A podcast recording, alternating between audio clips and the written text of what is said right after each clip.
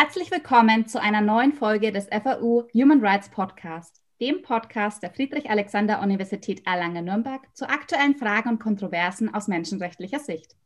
Mein Name ist Sandra Ehardt und ich bin Mitarbeiterin am Lehrstuhl für öffentliches Recht und Völkerrecht bei Prof. Dr. Markus Krajewski. Diese Folge behandelt ein sehr junges Vertragswerk zum Menschenrechtsschutz, namentlich dem internationalen Übereinkommen zum Schutz aller Personen vor dem Verschwindenlassen.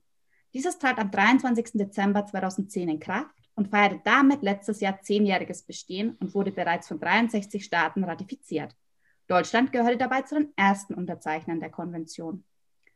Wenn man von Verschwindenlassen spricht, dann geht es um die Festnahme und den Entzug der Freiheit, die Entführung oder jede andere Form der Freiheitsberaubung durch Bedienstete des Staates, des Staates oder durch staatsähnliche Strukturen, um Menschen dem Schutz des Gesetzes zu entziehen. Damit einhergehen andere schwerwiegende Menschenrechtsverletzungen wie Folter, aber auch außergerichtliche Hinrichtungen. Dabei hält die Konvention fest, dass das Verbot des Verschwindenlassens absolut gilt und notstandsfest ist, somit auch in Zeiten von bewaffneten Konflikten Geltung entfaltet. Und dennoch verschwinden weltweit Menschen spurlos. Opfer und Angehörige erleiden schwerwiegende Menschenrechtsverletzungen. Über dieses doch sehr komplexe Thema möchte ich mich heute mit zwei absoluten Experten unterhalten ich freue mich sehr, dass Frau Barbara Lochbieler heute virtuell bei uns ist. Sie ist eine der zehn Expertinnen im Ausschuss gegen das Verschwindenlassens. Zuvor hatte sie sich als Mitglied des Europäischen Parlaments für Menschenrechte eingesetzt und war unter anderem Vorsitzende des Menschenrechtsausschusses. Bei uns ist auch unser Kernmitglied, Herr Dr. Rainer Hule, der quasi als Vorgänger von Frau Lochbieler von 2011 bis 2019 in diesen Ausschuss gewählt wurde. Herr Hule ist zudem Mitglied des Vorstands des Nürnberger Menschenrechtszentrums. Meine beiden Gäste sind zudem Dozenten in unserem Human Rights Masters Program. Herzlich willkommen an Sie beide und vielen herzlichen Dank, dass Sie sich heute Zeit nehmen und mit mir über dieses sehr wichtige Thema sprechen. Gerne, vielen Dank. Lieber Hule, wenn ich vielleicht mit Ihnen auch gleich anfangen dürfte. Sie haben ja die Konvention von Beginn an mit begleitet und waren dann auch einer der ersten Experten mit im Ausschuss. Könnten Sie unseren Zuhörerinnen und Zuhörern vielleicht einen kurzen Überblick zur Entstehungsgeschichte geben? Warum und wie kam es dazu? Und was ich mich persönlich gefragt habe, warum kam es vor allem erst zu spät dazu? Denn dass Menschen verschwinden, ist ja kein Problem, welches sich erst seit ein paar Jahren ergeben hat. Das ist eine interessante äh, Frage äh, und ich muss gleich stutzen über die Qualifikation, dass es so spät äh, zugekommen ist. Ich wollte nämlich gerade sagen, ich bin beeindruckt, wie schnell es dazu gekommen ist. Wenn man zum Beispiel an die Anti-Folter-Konvention denkt, menschenrechtliche Versuche, die Folter zu beschränken, gibt es seit Jahrhunderten. Und trotzdem ist erst auch in den 70er Jahren, glaube ich, äh, die Anti-Folter-Konvention äh, beschlossen worden. Das Verbrechen des Verschwindenlassens ist eigentlich als solches verstanden eines der am jüngsten erkannten und definierten Menschenrechtsverbrechen. Viele führen das ja auf die Nazizeit zurück, die Aktion Nacht und Nebel äh, der Nazis. Da wurde aber nie von, vom gewaltsamen Verschwinden lassen im heutigen Sinn äh, gesprochen. Es wurde zwar beschrieben, was da vor sich ging, aber dabei hat man zum Beispiel die, die Millionen von Juden und anderen, die einfach bei Nacht und Nebel aus dem Haus ge äh, geschleppt worden sind in die KZ, die hat man gar nicht drunter begriffen. Also die Begrifflichkeit war einfach noch nicht da. Und das kam erst in den 60er, 70er Jahren in Lateinamerika, als es systematisch von den Militärdiktaturen als eine Technik der Repression betrieben worden ist, Leute verschwinden zu lassen, also zu verhaften, heimlich oder auch manchmal ganz öffentlich und dann niemandem Auskunft zu geben, was mit ihnen äh, passiert ist. Und als es tausendfach passiert ist, haben die, die Betroffenen, die Opfer, die Familienangehörigen also vor allem diesen Terminus verhaftet Verschwundene oder dann eben gewaltsam äh, Verschwundene geprägt. Und das war eben erst in den 70er, 80er Jahren. Und dann ist dieses Phänomen doch relativ schnell in das äh, Gerüst des internationalen Menschenrechtsschutzes, also des rechtlichen Menschenrechtsschutzes, eingearbeitet äh, worden. Und es ging tatsächlich von äh, Chile aus. Ich habe erst vor ein paar Wochen nochmal den Bericht des äh, österreichischen Völkerrechtlers Ermacura gelesen, der damals als Sonderbeauftragter für die UNO in Chile unterwegs war zur Pinochet-Zeit. Und er hat in äußerst eindrucksvoller Form schon beschrieben, was da passiert und äh, welche Wirkungen das auf die Opfer hat und welche infame Technik der Repression das ist und hat äh, eigentlich alles schon vorformuliert, was dann später in die, auch in die Konvention äh, eingeflossen ist. Und es war auch tatsächlich das erste Mal, dass die UNO einen sogenannten Sonderberichterstatter äh, für so ein Thema dann aufgestellt hat. Darauf ist die Arbeitsgruppe zum gewaltsamen Verschwinden lassen entstanden 1980, die, die bis heute ja besteht, eine fünfköpfige Arbeitsgruppe.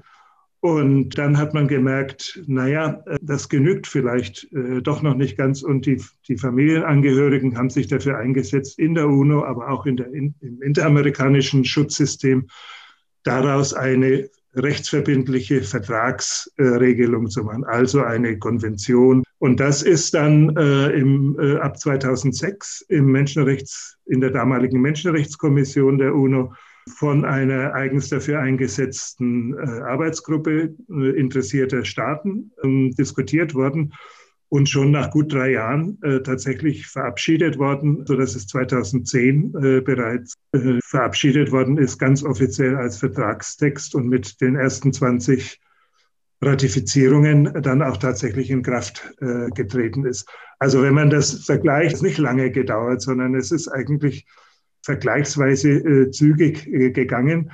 Und das liegt natürlich an dem enormen Druck, den über all die Jahrzehnte die Familienangehörigen, andere Opfer und auch die internationalen Menschenrechtsorganisationen da ausgeübt haben. Und es liegt auch daran, dass eigentlich jedem halbwegs aufgeschlossenen und einsichtigen Menschen äh, auch klar ist, dass dieses Verbrechen ganz besonders brutale Auswirkungen auf die Psyche und auch überhaupt auf das gesamte Leben äh, der äh, betroffenen Opfer äh, haben muss und, und in der Regel auch hat. Ja, das kann man sich gut vorstellen. Vielleicht noch eine Anschlussfrage hierzu. Haben Sie dann in den letzten zehn Jahren dann auch Veränderungen feststellen können, gerade auch vielleicht im Hinblick auf die Verantwortlichen? Also in Maßen würde ich mal sagen. Wenn man sich anschaut, wie heute der Ratifikationsstand äh, dieser Konvention ist, das sind 63 Staaten und im letzten Jahr, glaube ich, nur ein einziger neuer Staat dazugekommen ist und es auch vorher nach der ersten Welle, die ja immer so ein Vertrag äh, mit sich bringt, sehr, sehr langsam äh, vor sich geht, dann muss ich sagen, ist es nicht überwältigend. Es mag daran liegen, dass die Konvention ja tatsächlich eine sehr gute Konvention ist, sehr viel fordert von den Staaten, sodass sich die Staaten es doch sehr genau überlegen, ob sie so eine Konvention äh, ratifizieren. Aber es spiegelt jedenfalls nicht, äh, dass in, äh, auf der staatlichen Ebene das Bewusstsein dafür sehr äh, gewachsen wäre. Wo es allerdings sehr viel Fortschritte gegeben hat, ist in der Rechtsprechung. Insbesondere auch im Interamerikanischen Menschenrechtsgerichtshof gibt es eine sehr ausgefeilte, sehr in vieler Hinsicht sehr kluge Rechtsprechung zum Komplex äh, verschwinden lassen, die auch prägend war für das, was später die Konvention geworden ist. Also der Interamerikanische Gerichtshof hat ja schon seit 1988 äh, wegweisende Urteile zum, äh, gegen das Verschwindenlassen äh, gefällt und auch als erster dieses Phänomen mit seinem Namen in äh, die Rechtskultur eigentlich eingebracht. Sie haben es jetzt gerade erwähnt, es haben 63 Staaten die Konvention ratifiziert. Jetzt durfte ja die Konvention letztes Jahr ihr zehnjähriges Bestehen feiern. Wenn man jetzt die letzten zehn Jahre etwas Revue passieren lässt, gibt es dann Grund zur Freude oder fällt das Fazit dann doch eher ernüchternd aus? Weil man kann ja wirklich sagen, es haben nur 63 Staaten diese Konvention ratifiziert. Und was mir auch persönlich aufgefallen ist, es sind nur wenige Länder aus Asien dabei und auch nur knapp die Hälfte der EU-Mitgliedstaaten. Woran liegt es? Ja, also das kann natürlich die Kollegin Barbara fast besser beantworten äh, als ich. Ich bin ja 2019 ausgeschieden, turnusmäßig aus dem Ausschuss. Und äh, wir haben äh, in dieser Zeit mit Hilfe des, des damaligen Hochkommissars eine Kampagne zur verstärkten Ratifizierung mitgetragen, aus der ist eigentlich nicht viel geworden. Also insbesondere natürlich Asien immer im Blick. Das sind tatsächlich nur drei Staaten, Japan, Kambodscha und der Irak. Und Kambodscha ist eigentlich, äh, da merkt man auch gar nichts, äh, dass die Mitglied des Staates sind. Also die Zusammenarbeit mit Kambodscha war jedenfalls zu meiner Zeit eine einzige äh, Katastrophe. Und äh, insofern ist da ein äh, großes Feld. Das ist jetzt natürlich nicht nur bei dieser Konvention der Fall. Also in Asien ist der Ratifizierungsstand generell äh, geringer. Und es gibt ja auch kein kein asiatisches regionales Menschenrechtsschutzsystem, so wie es in äh, Lateinamerika und auch in Afrika mit zunehmendem Erfolg eigentlich äh, gibt. In Afrika ist der Ratifizierungsstand nicht schlecht. Also er ist im Grunde so gut wie in Europa. Wir dürfen nicht vergessen, also nicht mal die Hälfte der äh, europäischen Staaten, wenn ich das recht im Blick habe, hat diese Konvention ratifiziert. Und äh, es hat uns auch einige Mühe gekostet, Deutschland dazu zu bringen, wenigstens auch äh, die Zuständigkeit des Ausschusses äh, zur Überprüfung äh, der Konvention anzuerkennen. Vielleicht ergänzend äh, dazu. Also der jüngste Staat, der ratifiziert hat, das war Oman 2020, also nur einer. Und davor war Norwegen. Und da sehen Sie schon, wie breit und unterschiedlich äh, die Länder sind in ihrer Geschichte und ihrer derzeitigen Politikform und so weiter. Ähm, ich glaube, das zehnjährige Bestehen ist einfach sehr gut, nochmal einen besonderen Anlauf zu nehmen, um zu mehr Ratifizierungen zu kommen. Zum Beispiel die Afrikanische Menschenrechtskommission äh, hat eine eigene Resolution verabschiedet, dass alle Mitgliedstaaten doch noch ratifizieren sollen oder wenn sie es schon gezeichnet haben, das dann machen. In der Europäischen Union haben alle Mitgliedstaaten gezeichnet, aber noch nicht ratifiziert. Und hier äh, muss man natürlich nachhalten. Ich kann nicht sehen, dass man da in irgendeinem Staat, äh, dass die weit verbreitet ist, dieses Verbrechen. Aber es gibt durchaus äh, auch in der jüngeren Geschichte ähm, wahrscheinlich Bedenken bei einzelnen Regierungen, äh, zum Beispiel die Mitunterstützung dieser Verschleppungsflüge von äh, Leuten aus Afghanistan, Pakistan, Ägypten nach Guantanamo war ja auch mit Wissen und Beteiligung. Und auch Geheimgefängnisse gab es. Also ich könnte mir vorstellen, da gibt es bei einigen äh, auch äh, Widerstand. Äh, bei manchen liegt es einfach an der Zeit, dass sie sich nicht darum kümmern, weil es keinen zu Druck gibt von außen, sage ich jetzt mal. Zu Asien ist schon gesagt worden, hier ist es so dass äh, es durchaus einzelne prominente Fälle gibt, wie zum Beispiel neulich in der Süddeutschen sogar zu lesen. Äh, in Thailand gibt es Entwicklungen, wo äh, in Thailand und in Nachbarländern äh, verstärkt politische Oppositionelle oder kritische Journalisten einfach verschwinden und der Staat kein Interesse hat, das aufzuklären und auch nicht ratifizieren will. Gleichzeitig, aber jetzt nochmal auf Thailand zu kommen, gibt es im Parlament selber letztes Jahr eine Bewegung, die ein nationales Gesetz dagegen auf den Weg bringen. Und glaube ich, jetzt dieses zehnjährige äh, Bestehen sollte äh, uns Anlass geben, vermehrt das äh, einzufordern, dass ratifiziert wird. Die UN selber, die, wie Rainer Hulle das schon gesagt hat, ja eine eigene Kampagne ausgerufen hat, das war der frühere Hochkommissar, für Menschenrechte. Die haben aber dazu keinen Unterbau gebildet, nämlich wie das umgesetzt werden soll. Und eine leichte Methode ist zum Beispiel, dass man guckt, bei dieser Universal Periodic Review, das heißt, jeder Staat muss gegenüber dem Menschenrechtsrat äh, mal sagen, wie weit sie sind in ihrer Menschenrechtsarbeit zu Hause. dann kann man systematisch abfragen, wer hat diese Forderung zu ratifizieren der äh, verschwundenen Konvention, wer hat da Ja gesagt und es angenommen. Und dann weiß ich, aha, auf den Staat, da muss ich nachgehen. Aber hier quer gedacht, muss die UN da schon noch systematischer und schneller werden, dass wir zum Beispiel im Ausschuss einfach auch diese Information haben und dann nicht immer selber noch Praktikantinnen hinsetzen müssen, die das dann raussuchen.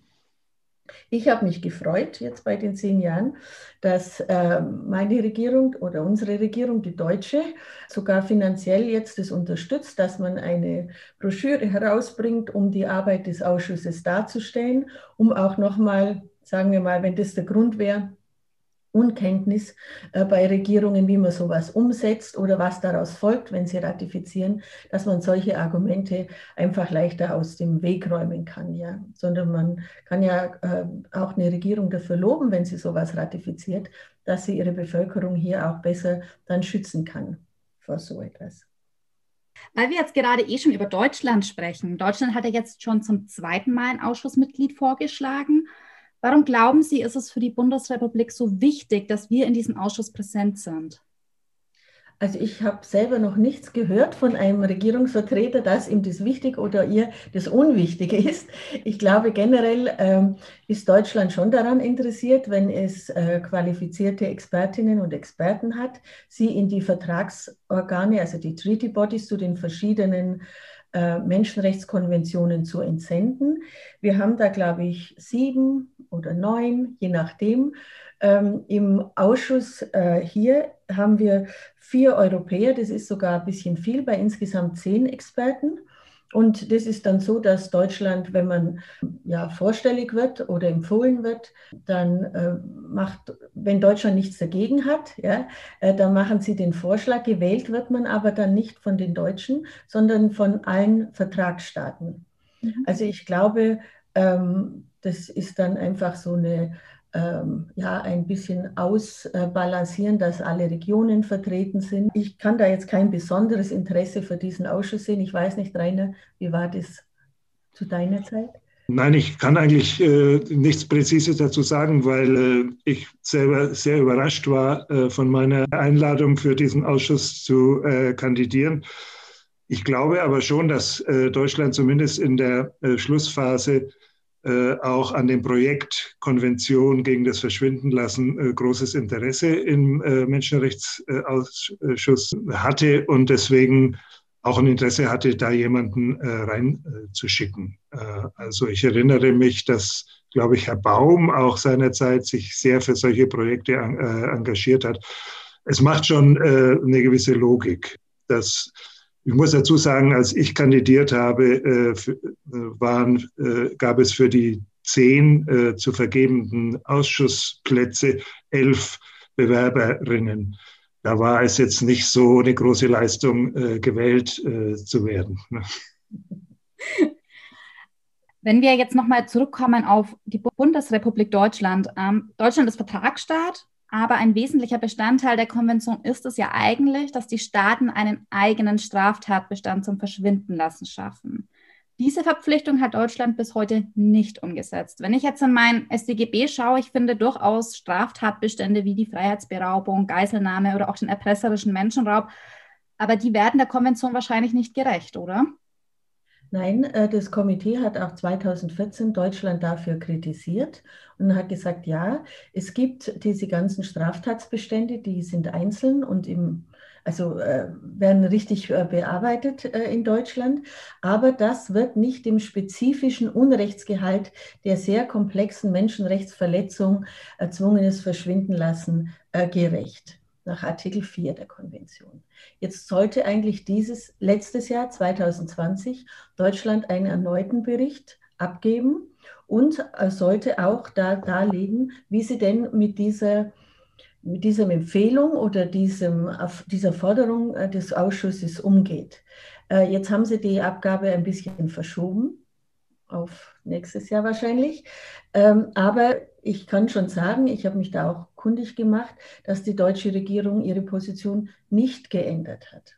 Ich selber als Ausschussmitglied äh, von diesem Land, das da diskutiert oder darüber gered, äh, äh, entschieden wird, kann mich im Ausschuss nicht dazu äußern, was Deutschland tut. Mhm. Das Deutsche, ähm, die ich auch gewohnt bin, die Regierung zu unterstützen oder das Parlament bei Menschenrechtsfragen, habe ich an die Justizministerin geschrieben letztes Jahr. War dieser Bericht noch gar nicht fertig und habe äh, gesagt, dass es notwendig wäre, dass sie sich nochmal damit beschäftigen. Die Antwort war des Justizministeriums ähnlich, äh, dass es eben schon verschiedene Straftatsbestände gibt und dass sie zwar ergebnisoffen das diskutieren werden in Zukunft, aber erstmal dabei bleiben.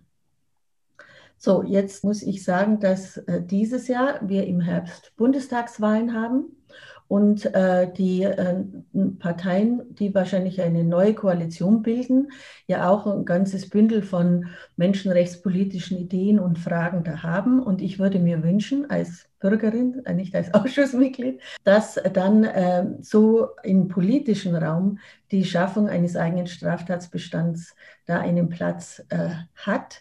Ich glaube, wenn Sie das nur juristisch diskutieren, ist es viel schwieriger. Ich glaube eher, wenn es politischen Druck gibt äh, auf Seiten des Parlaments oder auf Seiten der äh, Zivilgesellschaft, dann ist da mehr zu erreichen jetzt als nach, wenn Sie stringent äh, juristisch argumentieren in, im deutschen juristischen Verständnis, ob das notwendig ist oder nicht.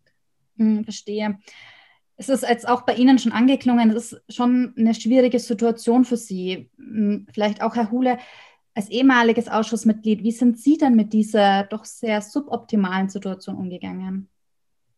Naja, wie Barbara schon sagte, als Ausschussmitglied habe ich mich dazu äh, natürlich auch nicht geäußert. Also da nimmt man einfach nicht teil. Aber in der Diskussion war, äh, ging es mir genauso. Also auch ich habe äh, an Gesprächen im Justizministerium teilgenommen, wo wir die zuständigen Damen und Herren überzeugen wollten, dass es äh, sinnvoll und notwendig ist, diesen Straftatbestand einzuführen. Und irgendwie ist das ja eine Diskussion, die, die seit Anfang an äh, geführt wird äh, über, das, über das Phänomen Verschwinden lassen und über den Begriff. Auch in Lateinamerika hat man angefangen, äh, von Entführungen zum Beispiel äh, zu reden beim Verschwinden lassen. Und den Tatbestand haben wir natürlich hier in, im Strafgesetzbuch auf, aber es ist eben nicht das Gleiche, äh, eine Entführung und ein gewaltsames äh, Verschwinden lassen.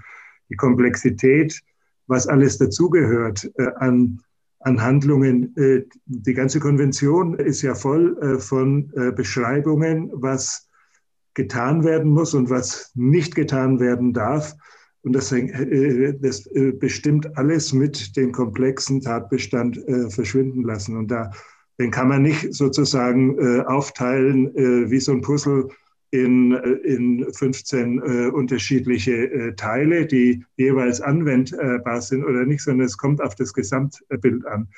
Und das äh, fehlt im, im, deutschen Strafrecht. Das ist ja interessanterweise, haben wir es ja dann doch, äh, nämlich im Völkerstrafgesetzbuch. da wird es aber wird's ja auch nicht angewandt. Also interessanterweise äh, ist zum Beispiel der, der Fall, der jetzt in Koblenz gegen einige Syrer verhandelt wird, der ist auch wegen Entführung und Mord, aber nicht wegen Verschwinden lassen, obwohl es Tausende von äh, verschwundenen Personen äh, in Syrien gibt, die ohne weiteres, ähm, äh, wenn Syrien denn Vertragsstaat wäre, in die Definition der Konvention fallen würden. Da könnte Deutschland ja mal diesen Tatbestand auch anklagen, hat es aber auch nicht getan aus Gründen, die ich mir ehrlich gesagt auch nicht erklären kann. Oder sie haben mit dieser merkwürdigen Ängstlichkeit vor diesem Straftatbestand zu tun, dass man sagt, wenn ich das jetzt nach Völkerstrafgesetzbuch in Koblenz anklage, dann muss ich vielleicht doch auch ins Strafgesetzbuch nehmen. Es sind nur, es sind nur Spekulationen. Ich, ich habe keine Hintergrundinformationen, äh, aber die Frage sollte man sich tatsächlich stellen. Was ist eigentlich die Angst vor äh, der Einführung eines Straftatbestands, wie es der Ausschuss von jedem Land fordert, nicht nur von Deutschland. Was ist eigentlich, was steckt eigentlich hinter diesem äh, Widerstand? Ich habe es noch nicht herausgefunden. Hm. Aber wir dürfen davon ausgehen, dass Frau Luchbieler da auch weiterhin dahinter sein wird. Als deutsche Bürgerin, ja. Ja, ja genau. Der, der Bürger Hule auch. Sehr schön. Vielleicht jetzt mal zur Ausschussarbeit im Allgemeinen. In der Konvention, es gibt ja eine Reihe dann von Verfahrensweisen, die den Ausschuss gegen das Verschwindenlassens die Einhaltung der Konvention zur Verfügung stellen und diesen dann auch überwachen können. Wie wirkt denn der Ausschuss dann direkt darauf hin, dass Menschen nicht mehr verschwinden, beziehungsweise diese Opfer dann auch gefunden werden können? Also grundsätzlich bewertet und liest der Ausschuss die Berichte die die Staaten geben müssen, wie sie das umsetzen. Der, äh, zwei Jahre nach der Ratifizierung muss der erste Bericht gegeben werden. Manche Staaten tun das, manche tun das gar nicht. Zum Beispiel letzte Woche haben wir jetzt gerade in Abwesenheit eines Berichtes dann doch äh, Fragen erarbeitet gegenüber Sambia zum Beispiel. Oder man kann dann, wenn die Situation besonders schlimm ist, weil es äh, neue Fälle gibt äh, in solchen Ländern, dann kann man auch äh, zwischenzeitlich mehr einfordern, einen zusätzlichen Dialog führen und so weiter. Da gibt es ein ganz ausdifferenziertes System von Möglichkeiten. Also es geht eigentlich immer darum zu schauen, wie wird es umgesetzt. Zum Beispiel ist der Entwurf eines nationalen Gesetzes so gut, äh, dass man den befürworten kann. Oder nehmen die schon eine ganz andere Definition, wo einzelne Fälle nicht äh, vorkommen oder ein Kritikpunkt, dass sie nur bis zu einem bestimmten Zeitpunkt äh, erzwungen ist, verschwinden lassen, untersuchen wollen und nicht politisch brisant bevor vielleicht die jetzige Regierung ähm, die äh, Macht übernommen hat. Ähm, das ist die Hauptaufgabe. Und dann sprechen wir ähm, Empfehlungen aus, was sie noch gut äh, machen könnten. Wir loben auch, wenn schon was erreicht wird. Und wir halten dann wieder nach. Jetzt gibt es besondere Fälle wie Staaten wie Mexiko und Irak und äh, jetzt auch in der nächsten Sitzung dann äh, Kolumbien, wo es einfach, die sind traurigen Spitzenreiter in Anführungszeichen bei diesem äh, Verbrechen. Und ähm, da kann man das noch viel öfter in auch kürzeren Zeiträumen einfordern. Die Arbeitsbedingungen und die Methodik ist jetzt unter Covid sehr ins Erodieren gekommen. Jetzt haben wir selber als Ausschuss äh, verabschiedet für uns, dass wir auch in anderer Form kommunizieren können, zum Beispiel in Hybrid, äh, Online-Formaten, dass also die Ministerien in, in meinem Fall war das jetzt Bagdad äh, zu Irak, dass die zugeschaltet werden können. Oder auch wenn wir jetzt den Dialog mit ähm, Kolumbien haben werden in der nächsten Sitzung im April, wird man auch äh, darauf oder teilweise darauf zurückgreifen. So, dann äh, sind äh, meistens auch Empfehlungen drin, wie zum Beispiel ganz praktisch stehen die Strukturen in den Ländern aus. Ist es einfach für die äh, Opferverbände, für die Angehörigen zu suchen? Gibt's, wer ist zuständig? Wie ist auch die, der technische Fortschritt zum Beispiel in der Forensik? Äh, wird es, äh, kann man da sich dafür einsetzen, dass im Rahmen der Entwicklungshilfe zum Beispiel äh, aus anderen Ländern oder so, dass es da Verbesserungen gibt? Das ist eigentlich, würde ich sagen, ähm, das Hauptteil dieser Ausschussarbeit. Ähm, dann gibt es die, die Dringlichkeitsaktionen. Das wird unter dem Dach der UNO auch mit, dem, mit der Petitionsabteilung äh, bearbeitet. Das heißt, wenn jetzt ein akuter Fall ist und nichtstaatliche Organisationen, Opferverbände, äh, Angehörige, also alle, die ein Interesse haben äh, an der Aufklärung dieser Fälle, die können sich an die UNO wenden, äh, stellen dann in einem Formblatt dar, was vorgefallen ist, was sie vermuten und die wir haben eine Arbeitsgruppe im Ausschuss gebildet. Wir prüfen dann innerhalb von 48 Stunden, ob das belastbar ist, die Informationen, ob das wirklich äh, auch stattgefunden hat und wenden uns dann an den Staat mit der Aufforderung, sofort zu suchen, eine Suchstrategie äh, zu erarbeiten und so lange halten wir dann nach, bis der Staat klärt, wo diese Person ist. Wir gehen immer davon aus, dass die Person noch am Leben ist. Diese Dringlichkeitsaktion ist so, schon ein sehr wichtiges Instrument, weil man auch dann nicht nur so abstrakt ganz weit weg in einem UNO-Gremium ist, sondern auch konkret für einzelne Fälle da ist und Ansprechpartner sein kann. Ja? Und man sieht dann auch, äh, ob existierende Strukturen oder die einzelnen Abteilungen in den Ministerien wirklich funktionieren oder nicht. Wenn nämlich nicht gesucht wird oder A an B keine Informationen weiterleitet. Wir hatten da auch einen traurigen Rekord oder einen guten, wie man es nimmt. Letztes Jahr hatten wir die tausendste Eilaktion und davon sind aber nur 10 Prozent werden überhaupt aufgeklärt. Also man weiß dann, wo es ist und das ist sehr gering. Das heißt aber nicht, dass man da aufgibt, ganz im Gegenteil. Und vielleicht, wenn ich das noch abschließend zu dem Punkt sagen kann, wir hatten einen idealtypisch schönen Fall von Dringlichkeitsanträgen im letzten Jahr im Juni. Und zwar sind da in Mexiko drei Landrechtsaktivisten verschwunden, die alle von einer indigenen Gruppe oder einer indigenen Gemeinde waren. Die Angehörigen haben den Verdacht gehabt, dass eine paramilitärische Gruppe, die von der Regierung durchaus geduldet wird, dahinter steckt. Der Ausschuss hat sehr schnell reagiert und sich an Mexiko gewendet. Die haben dann auf nationaler Ebene sogar eine Taskforce zusammengestellt, wo staatliche, aber auch nichtstaatliche, also zivile äh, Vertreter drin waren und haben dann mit den Paramilitärs verhandelt. Also man muss sich dann da schon vor Ort auch gut auskennen. Und die drei Personen sind kurz, also einige Tage später freigelassen worden.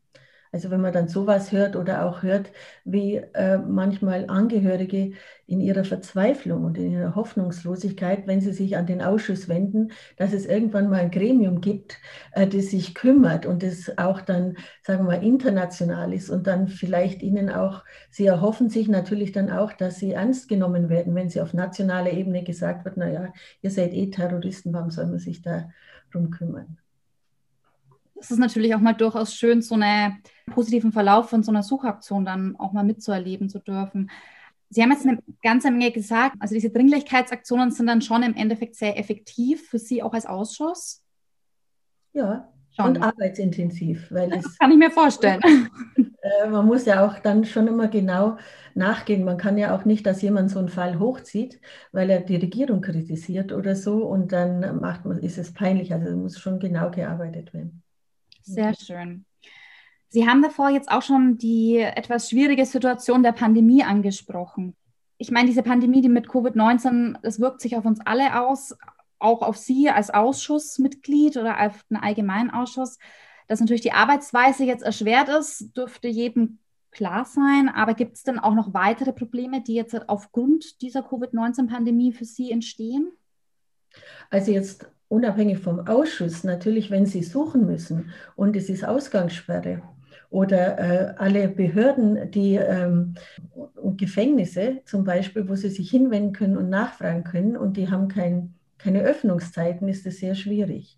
Im Fall von Irak ist es auch so, dass doch oft und wiederholt auch äh, Leute immer noch in Gefängnissen sitzen, die es nicht gibt offiziell und äh, dann müssen Sie auch schauen, wie sind die Situationen in den Gefängnissen dort mit Covid. Ja? Und das haben wir auch in dem Dialog mit Irak zum Beispiel ganz genau. Eben haben die erzählt, was sie selber für Maßnahmen getroffen haben, ähm, dass äh, die Gefangenen ja nicht in überfüllten Zellen sind und so weiter. Also solche ganz praktischen äh, Dinge. Und das Schwierige ist im Ausschuss, äh, ist eben, dass wenn man Sie einen Dialog haben zu einem Staatenbericht mit einem Staat, dass es schon wichtig ist, dass Sie mit den Leuten reden in einem Zimmer, auch verhandeln und nachfragen. Äh, es ist ja in so einem UN-Gremium alles mit Übersetzung. Die Übersetzung äh, funktioniert nur in bestimmten Regeln, dass Sie auch das Gesicht sehen der Person, die spricht und so weiter.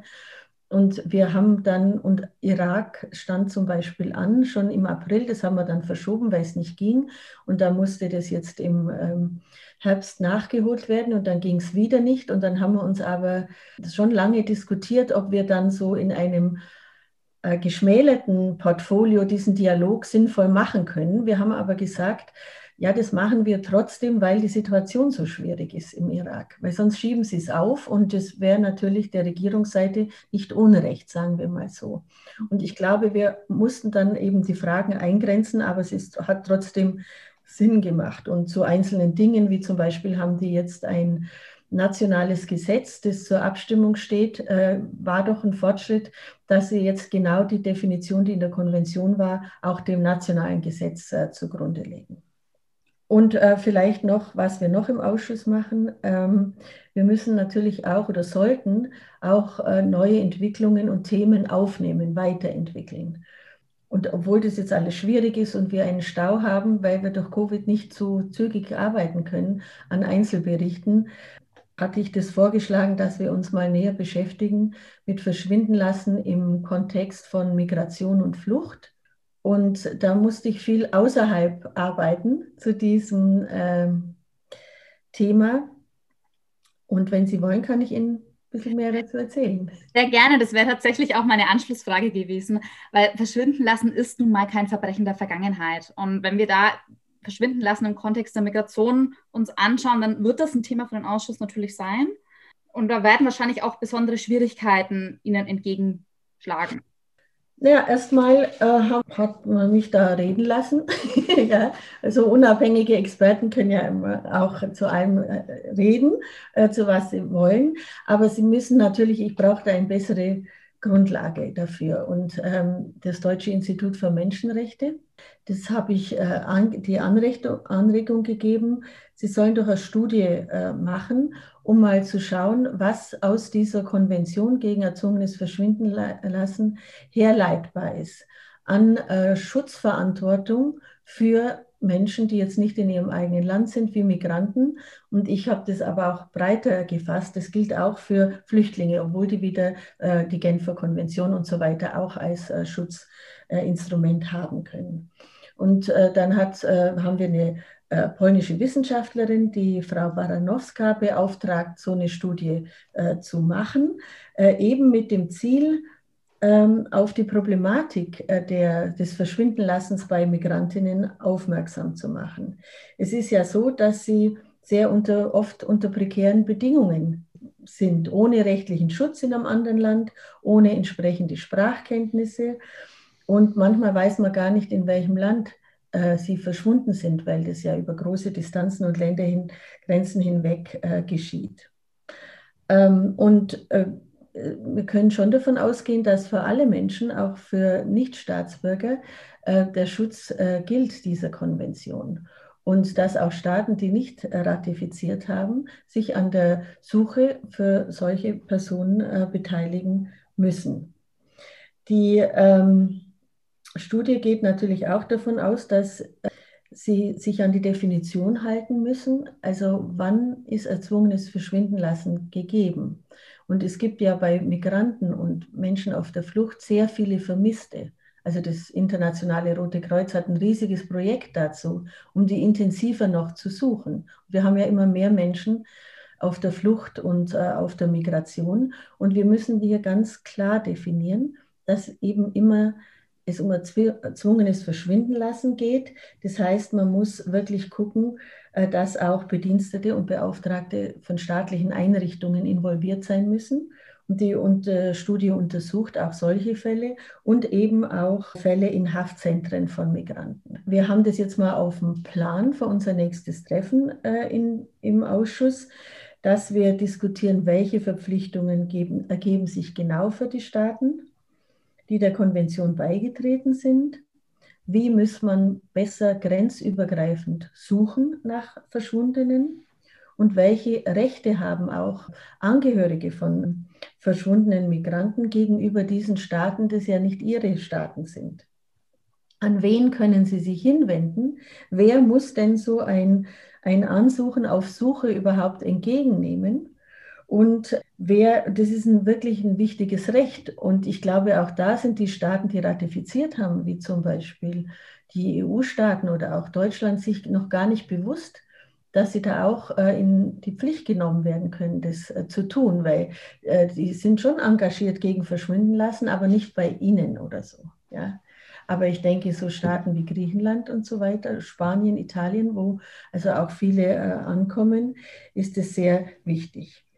Ja, und äh, sehr wahrscheinlich machen wir zuerst äh, nicht im Ausschuss, sondern ein bisschen vorgelagert über die Genfer Akademie, heißt es. Das ist so ein, äh, ja, ist auch an der Universität äh, angegliedert dort. Die bringen dann immer Vertreter der Ausschüsse zusammen und man kann erstmal, ohne dass äh, erstmal unter sich äh, abgewogen und gesprochen werden können, wie man jetzt weitergeht mit den einzelnen Sachen. Und da hoffe ich sehr wirklich, dass wir schon im April oder dann im Herbst konkret auch äh, das ähm, fassen können, was da die Ansprüche sind und die Schutznormen für Migranten. Vielleicht noch eine ganz kurze Anschlussfrage, nachdem Sie ja ursprünglich auch mal Mitglied des Europäischen Parlaments waren. Was würden Sie denn Ihren Kolleginnen und Kollegen, Ihren ehemaligen hier sagen, was Sie besser machen könnten auf europäischer Ebene? Ja, also als erstes habe ich angeregt und haben auch zugestimmt, dass wir mal im im Parlament, im Ausschuss eine Sitzung dazu haben. Jetzt tagen die aber nicht mehr wegen Covid, weil es wäre natürlich schon wichtig, in den ganzen äh, menschenrechtlichen Dialogen mit allen möglichen Ländern, sei es in Asien oder egal wo, A, die Ratifizierung, dass mehr ratifiziert wird, auch noch stärker einzufordern aber natürlich auch in der europäischen äh, misslungenen und menschenverachtenden Migration- und Flüchtlingspolitik das ernster zu nehmen. Man muss natürlich auch äh, die Frontex-Beamten und so weiter auch äh, schulen, ja, äh, dass es sowas gibt, dass sie schauen können. Aber die haben ja jetzt sogar auch eine Untersuchung gegen Frontex, weil sie sich nicht mehr an jetzt geltendes Recht halten. Ja. Also die, das wird eine Konf konfrontative Diskussion. Das andere, das Einfordern von mehr äh, Unterstützung für Ratifizierungen ist nicht so kompliziert. Und äh, als dritte Forderung denke ich, Sie sollten auch Staaten, also die Kommission auch Staaten besser unterstützen, dass sie mehr forensische Expertise und äh, solche Dinge äh, und finanziell unterstützen. Weil schauen Sie, das ist datenrechtlich natürlich auch kompliziert, aber gerade bei Menschen auf der Flucht oder auf der Migration, wenn Sie die suchen und Sie können Daten vergleichen, wer zum Beispiel, ähm, welche, es ist so äh, hart zu sagen, aber wenn sich sehr viele Tote haben, zum Beispiel in den europäischen Grenzen oder die Leute in Lampedusa oder in Griechenland ja schon einfach aus der Not, weil sich niemand kümmert, äh, Friedhöfe anlegen, dann müssen sie aber auch von den Personen das äh, genetische Datenmaterial sammeln, dokumentieren und dann auch vergleichen mit den Daten, die sie haben von den Familien, also diese ganze Suchaktion. Und das muss auch finanziell noch besser abgesichert werden, dass man das machen kann. Also das würde ich schon sagen. Wenn es jetzt bei einzelnen EU-Staaten wirklich intern die Weigerung gibt, äh, zu ratifizieren, weil sie nicht aufklären wollen, die Fälle, die es auch bei Ihnen gab, da müssen wir natürlich dann auf nationaler Ebene das ansprechen, wie in Bulgarien oder Polen oder so. Hm, also es gibt auf jeden Fall viel Arbeit. Ähm, wir haben jetzt wirklich schon eine ganze Menge zu dem Ausschuss gehört, auch zur Konvention. Ähm, ein Thema hat mich noch persönlich beschäftigt und zwar, wenn man die Konvention mal anschaut, die hält ja fest, fest dass unter den Opferbegriff jede natürliche Person, die als unmittelbare Folge eines Verschwindenlassens geschädigt worden ist, fällt. Also das sind ja dann meistens die Familienangehörigen. Und man kann sich vorstellen, dass die natürlich psychische Belastungen erleiden, aber es gibt wahrscheinlich auch noch viel weitere schwerwiegendere Folgen. Ja, ähm, also damit hat ja die, die ganze Bewegung zur Festschreibung dieses äh, spezifischen Plurioffensiven, wie es so schön heißt, also viele, viele äh, Bereiche äh, schädigenden Verbrechens äh, angefangen, äh, dass man erkannt hat, was für fatale Wirkungen das hat, ohne jetzt natürlich die, die Schmerzen äh, und, und Traumafolgen von Folteropfern oder so herunterzuspiegeln. Ähm, aber verschwinden lassen ist eben nochmal was äh, ganz Spezifisches. Und das, wenn man das mal kurz zusammenfasst, was die äh, Familienangehörigen dann ab den 70er Jahren äh, immer wieder äh, formuliert haben, was ihre Forderungen sind, dann bezieht sich das Sie wollen wissen, was los war. Sie wollen also die Wahrheit äh, wissen. Und es gibt ja inzwischen auch ein Menschenrecht auf Wahrheit. Sie wollen Gerechtigkeit. Also sie wollen wissen, wer hat dieses Verbrechen begangen. Und sie wollen sehen, dass dieses Verbrechen auch strafrechtlich verfolgt wird. Und sie wollen eine Anerkennung dessen, was passiert ist. Der ganze Komplex der, der Reparation, wie es so schön heißt, ähm, also im Deutschen nicht so schön, aber eben im internationalen Sprachgebrauch, der umfasst also so eine moralische Anerkennung, was da überhaupt gewesen ist, dass es dass die Opfer keine Täter waren, aber natürlich auch den ganzen Bereich äh, der materiellen Entschädigung, das Verschwindenlassen hat oft fatale Folgen äh, für die Familien. Denn äh, die wenigsten Staaten, also das ist auch etwas, was wir im Ausschuss immer wieder fordern, die wenigsten Staaten haben eine eigene rechtliche Regelung, zivilrechtliche Regelung für die Folgen dessen, wenn zum Beispiel der Ernährer oder die Ernährerin der Familie verschwindet. Dann gibt es keine Sozialversicherung mehr, dann äh, fällt natürlich das Einkommen weg, dann können eigentumsrechtliche Probleme auftreten und so weiter und so fort. Das haben jetzt einige Staaten durch ein spezifisches Gesetz über, das, über die Abwesenheit aufgrund von gewaltsamen Verschwindenlassen äh, versucht zu regeln. Das ist sehr löblich. Aber das Problem ist trotzdem äh, noch da. Und es äh, betrifft natürlich auch oft mehr Leute als nur die eigentliche Familie.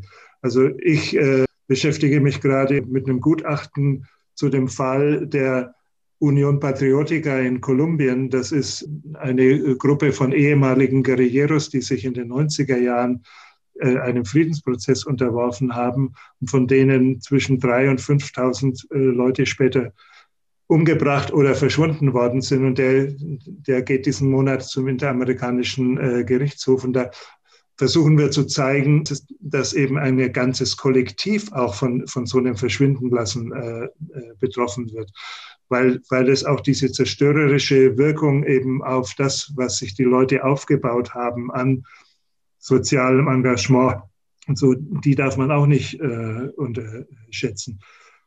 Aber unterm Strich, glaube ich, ist äh, für sehr viele Familienangehörige das Aller, Allerwichtigste, sie wollen wissen, wo ist die verschwundene Person, wo ist ihr Sohn, ihr Mann, ihre Tochter äh, und so weiter. Äh, und äh, das ist in der Konvention natürlich auch abgebildet, aber nicht so klar wie äh, der Artikel, der zum Beispiel über die Pflicht zur Ermittlung der Täter formuliert ist. Und ich habe, ich will nochmal zurückkommen auf das, was Barbara Lochbieler vorhin über die Dringlichkeitsaktionen gesagt hat. Also ich war vom ersten, von der ersten Sitzung an im Ausschuss bis zu meiner letzten Sitzung äh, der Berichterstatter, später dann einer von mehreren zur Bearbeitung dieser Dringlichkeitsaktionen. Und das war natürlich ein langer und sehr schmerzlicher auch Lernprozess, äh, wo wir gesehen haben, was alles schieflaufen kann bei der Suche äh, nach den Verschwundenen.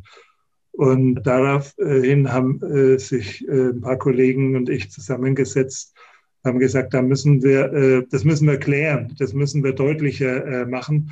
Und gut dreijährigen Prozess haben wir es dann geschafft, äh, die Leitprinzipien zur Suche nach den Verschwundenen aufzustellen, die, die dann jetzt auch als offizielles Dokument in der Welt sind, verabschiedet von der UNO. Und zum Beispiel in einem Land wie Mexiko äh, auch inzwischen äh, sehr weit äh, verbreitet sind, also auch von den Behörden ähm, äh, zu Rate gezogen werden, wenn äh, es darum geht, die äh, Möglichkeiten und die Techniken und Vorgehensweisen bei der Suche nach Verschwundenen zu verbessern. Das ist natürlich auch kein Wunderwerk und, und, und löst die Probleme jetzt nicht bloß, weil da wieder was auf Papier steht, aber es ist auch für die Familienangehörigen einfach nochmal etwas, was sie in die Hand nehmen können, also sozusagen ein neues Werkzeug, mit dem sie die Behörden konfrontieren können.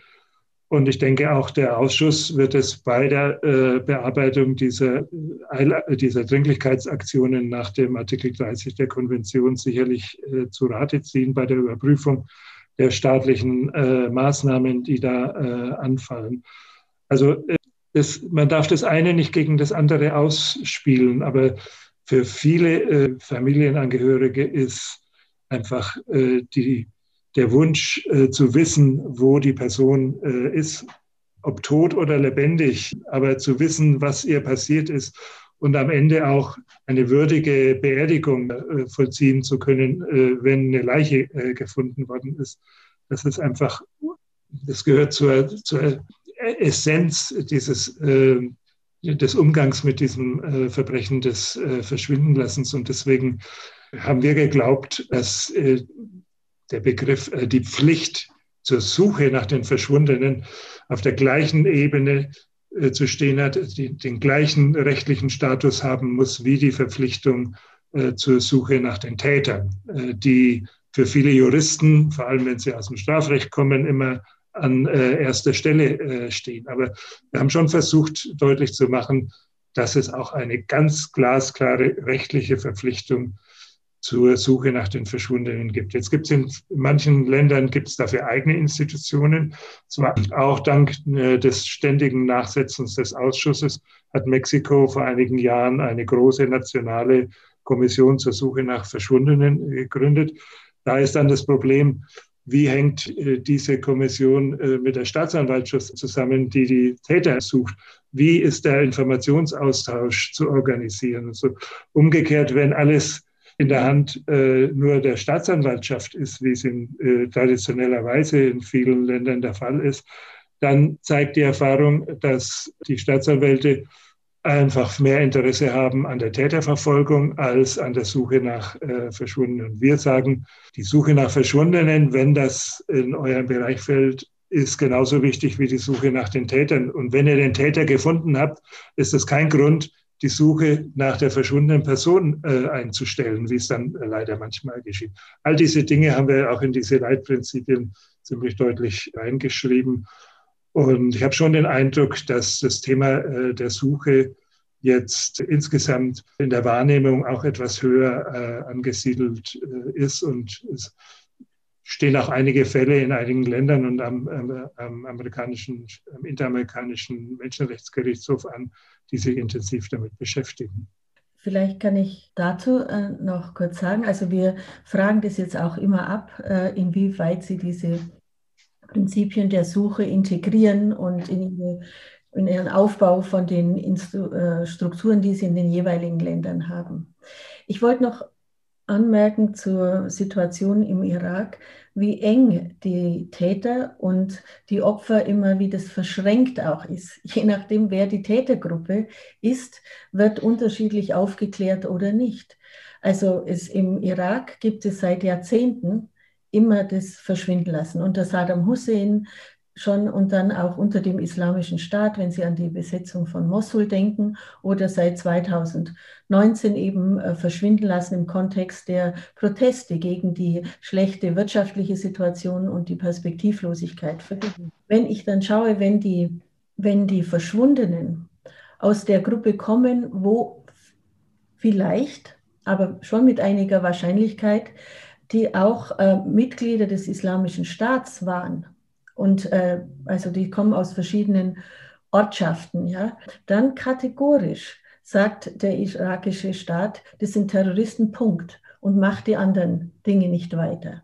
Was bedeutet so etwas aber für die Opfergruppen? Auch wenn die Opfergruppe nicht die Guten per se sind. Ja? Es darf ja niemand ähm, verschwinden.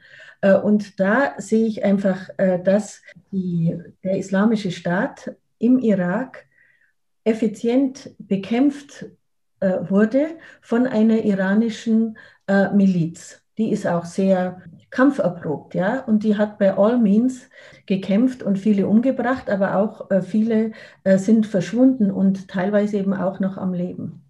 Einige Jahre nach der, und das ist noch gar nicht so lange her, nach der Befreiung von Mosul hat der irakische Staat diese Miliz in die Armee integriert. Und zwar in Führungspositionen, weil die gute Kämpfer sind.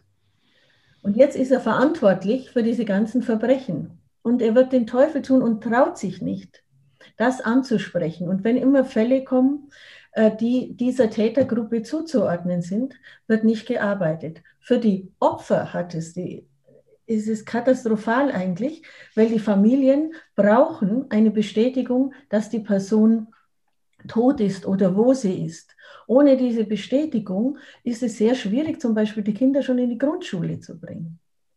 Und, der, und wenn der jetzigen irakischen Führung das nicht klar ist, dass wenn sie da nicht mitarbeiten, kommt schon die nächste Gruppe, Bevölkerungsgruppe würde ich mal sagen, die sich nicht von diesem Staat vertreten fühlt und dann auch nur sagen, ja, dieses Unrecht geht ja immer weiter und ähm, es wäre so unklug, wenn sie da äh, so weitermachen. Wir haben das auch versucht anzugehen, aber es ist sehr, sehr schwierig. Also der irakische Präsident hat letztes Jahr, das ist so ein neuer Interimspräsident, früher der Geheimdienstchef, der hat es aber politisch erkannt, die Brisanz. Er hat zweimal öffentlich gesagt, also die äh, Familien leiden und es darf nicht so weitergehen, egal was äh, in der Geschichte war. Aber er hat sich bis jetzt nicht getraut, auch nur einen der Verantwortlichen dieser Miliz anzugehen. Ja, das wollte ich also nur sagen, wie schwierig das ist. Wir haben immer noch Fälle, wo die Familien Angst haben, überhaupt anzuzeigen, dass sie gehört haben. Also in dem Gefängnis am Flughafen, da sind immer die meisten, wo der Staat sagt, es gibt es gar nicht, äh, dieses Gefängnis. Da hat wieder einen diesen Verwandten gesehen, der ist da noch.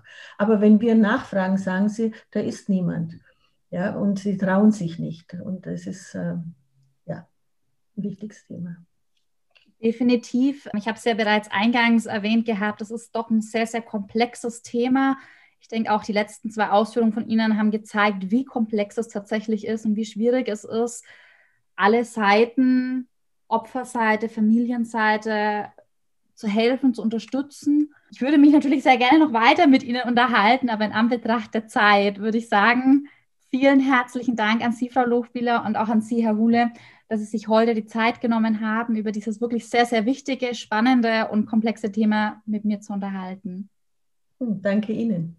Ja, schön. Vielen Dank.